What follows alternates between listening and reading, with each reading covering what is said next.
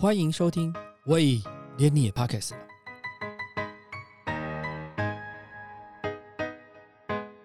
大家好，我是威廉。理财书实在有太多，过去几十年对我影响最深的一系列书是科斯托兰尼的《一个投机者的告白》那系列的三本书。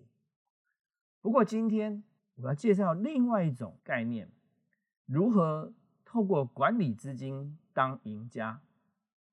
这本书就是《让可爱的钱自动滚进来》，作者瑞秋·理查斯在小学六年级的时候就开始钻研理财，据说在二十七岁的时候就达到财务自由，每个月不用工作就大概有将近四十五万台币的被动收入。什么叫被动收入？就是自动的钱就会滚进来的收入，也不用去工作这种收入。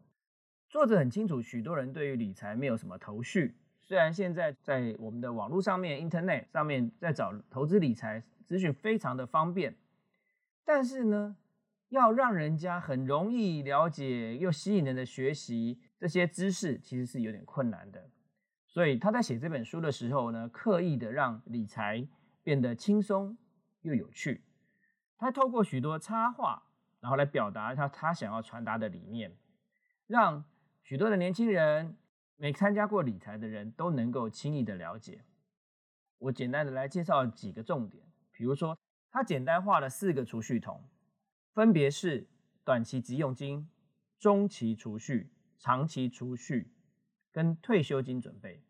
那这四个储蓄桶呢，其实它各自有各自的功能，所以呢，它都定义好它每个资金使用的情境跟目标，所以这个四个东西呢，它是不会去乱动它的原则的。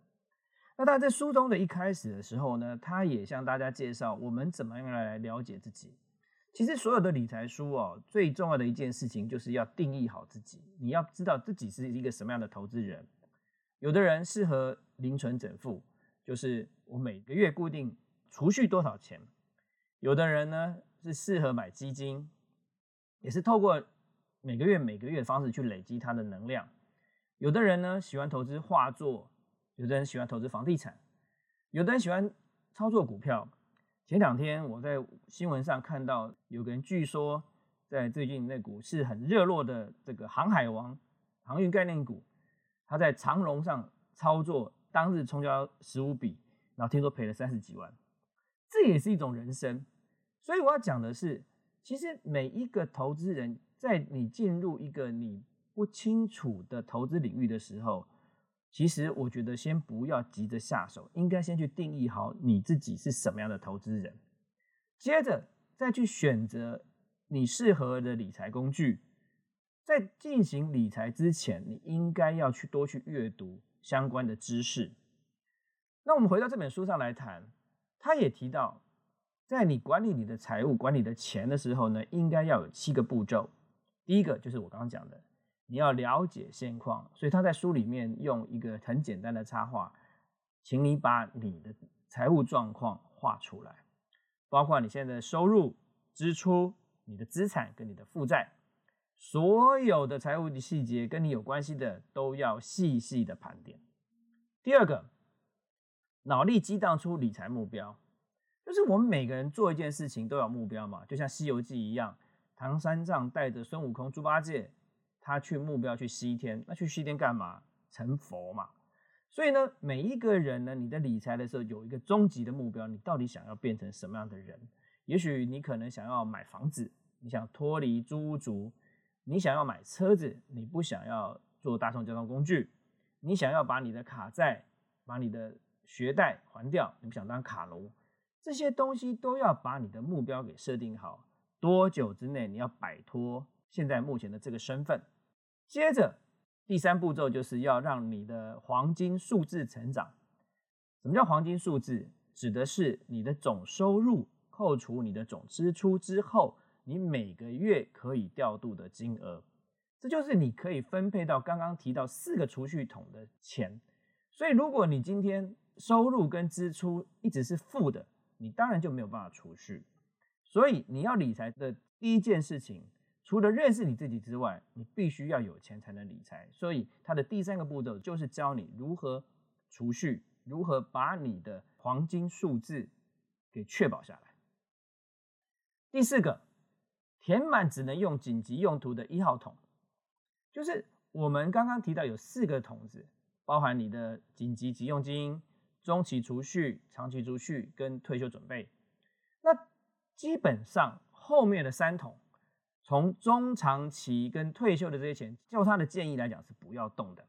我们能够用的就是用的是我们的短期急用金。第一个步骤，我们已经帮我们的财务状况盘点完了。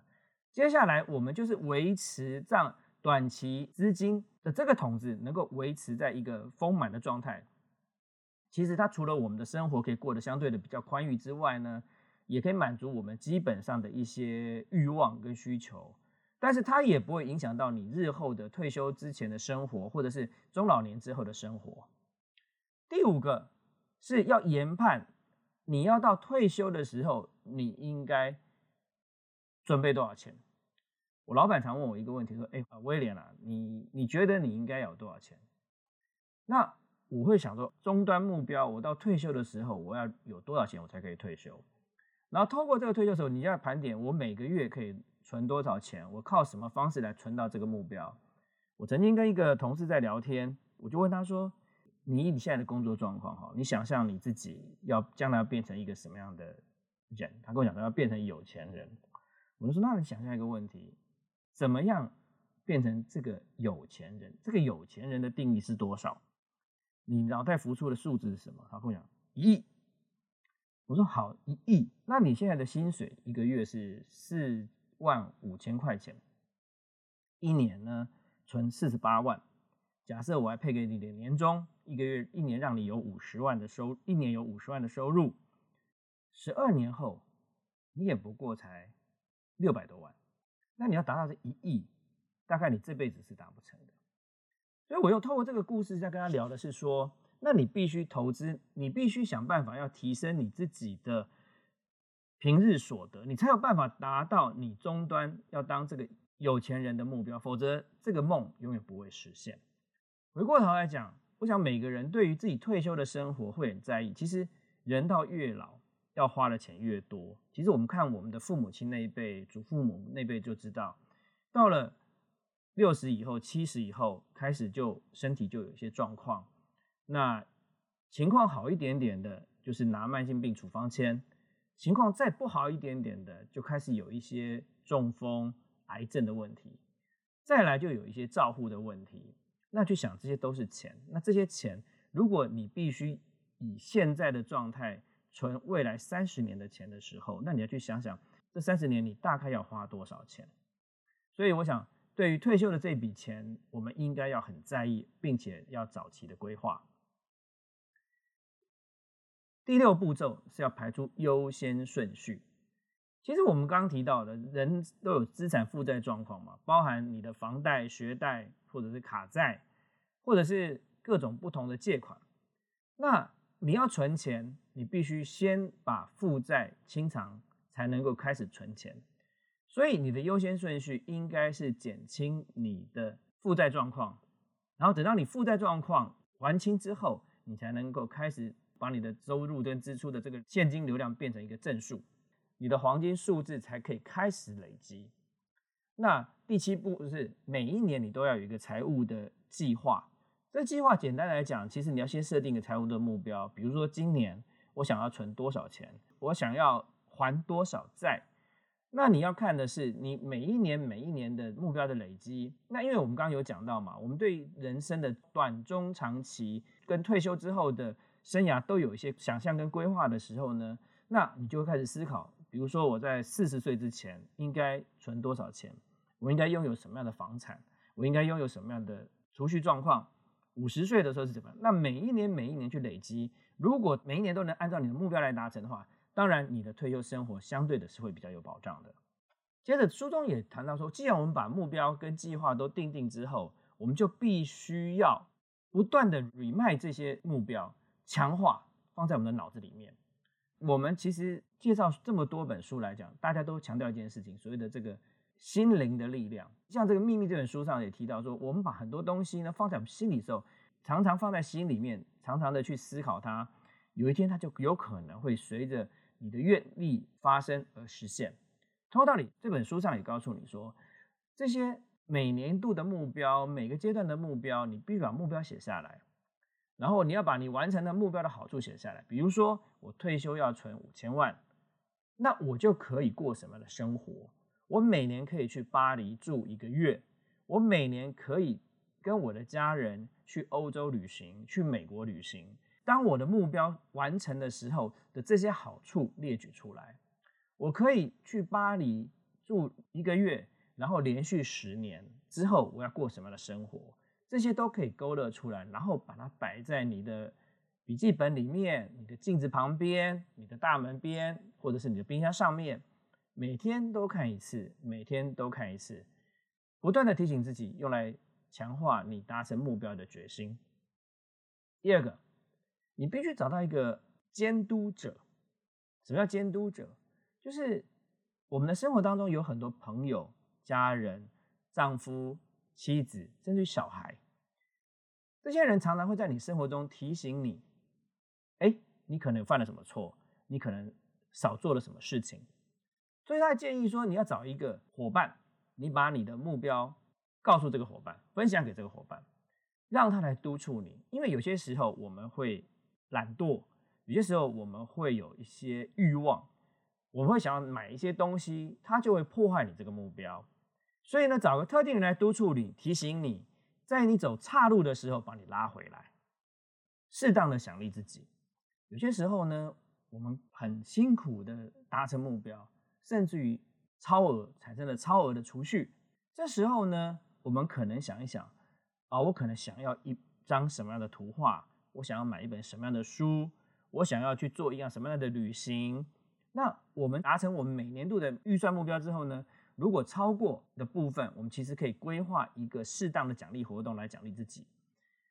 在通过这样的活动过程当中呢，让我们对于下一个阶段执行目标的时候更有愿景跟冲劲，而且能够在达成之后呢，又可以提升自己的快乐，然后呢，又去满足自己的愿望。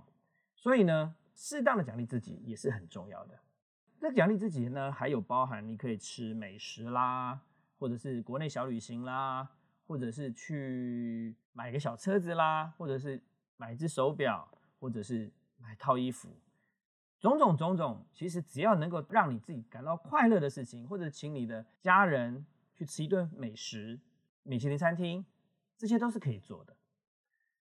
除了储蓄之外，作者在书中也针对了债务跟投资。税务跟保险这些项目有清楚的说明。那像我个人认为啊，其实投资这件事情，大概从我念大学的时候，我就开始在参与这些事情。那我自己对于投资的这样的过程当中，我都每次常常去反省我自己，我是什么样的一个投资人。其实一个投机者的告白这本书上也开宗明义就告诉你，你自己要去想清楚，你的每个投资它应该有一个计划。比如说，我们看最近爆红的钢铁人跟航海王，它的股价在奔涨的过程当中，到底有没有超过它的价值？其实这个就见仁见智。但是呢，每一个人可以承担的风险不一样。有的人呢，我记得我有个朋友，好像是二十几块钱就买长荣，但是四十块钱就下车了，之后再也不敢追回，到现在两百多块了。我要讲的就是，可是你要不要因为这样子感觉到很？懊恼，我个人一直认为不应该如此。为什么？因为每个判断都是你思考之后做的决定，从买进到卖出的那一分钟为止。那之后它会产生超额的部分。其实如果你一直去懊恼，它就会扰乱你下一个投资的步骤。就像我们常常看到棒球场上面伟大的投手，当他投出一记他很后悔的球的时候呢？如果他一直在想上一颗球发生了什么状况的时候，你会发现，往往他下一颗球都会投的不好。因此，我建议大家就是在投资的过程当中，因为既然我们不是赌一把，我们都是经过审慎的投资思考判断，决定买进的时机跟决定卖出的时刻。既然是我们经过审慎的投资判断之后所产生，不管是涨或者是跌，其实我觉得都不需要再去在意。因为每个投资都是独立事件，当 A 情况发生的时候，就像我讲的长荣，一开始你买进的时间价格可能是买进的是二十几块钱，到某个情况之下，你可能在三四十块钱卖出，你觉得满足了你的投资报酬率，可之后它又开始涨到五十几块钱，这时候你决定要不要买进？你不应该用你过去曾经二十几块钱就开始投资的这个眼光来看这件事，它就是一个独立事件。你必须从五十块钱的这个点去评估你投资的风险，跟你可能的获利的情况几率是多少。所以我认为，从投资的角度来讲，就像证券市场里面，我认为每个投资事件它不应该是连续事件，它应该是独立事件。你的买进跟卖出时间点应该都是独立思考的，而且不应该受先前的股价所影响。包括买房子也是一样的。我们常常想，很多人在看房子。我有一个老师啊，在我念 EMBA 的时候啊，他就没有买房子，他就认为台湾的房地产会崩盘，然后呢，每天都认为会崩盘。我记得那个时候啊，万华区的房子一平的房价大概比较贵的，大概是四十几万。到今天，有的房价已经到了七十几万了，已经涨了快将近快一倍的价格。可是呢，房价并没有崩盘。我要讲的就是说，每一件事情你都要去观察。可是以他的心态来讲，如果当时四十几万的时候他没有买进的话，到六十几万他一定不会买进。六十几万没有买进的话，七十万更不会买进。所以呢，他就会一直被之前自己看过的状况不断的去变成自己的绊脚石。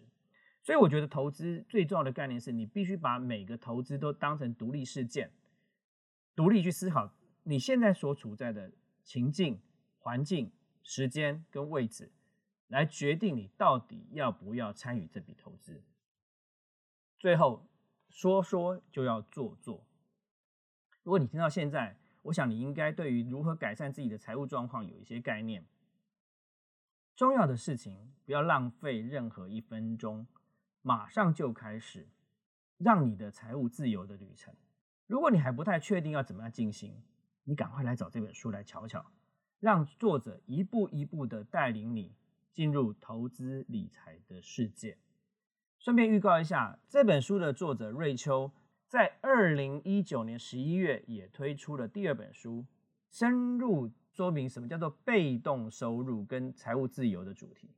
时报文化出版社也获得了中文版的版权。有兴趣的朋友可以持续关注这个出版的资讯。谢谢大家，感谢你收听。喂，连你也 Pockets 了。如果你喜欢我们的节目话，请记得帮我们按赞、订阅、加分享。也欢迎留言，告诉我们你对节目的想法，或者是想听的主题哦。谢谢你。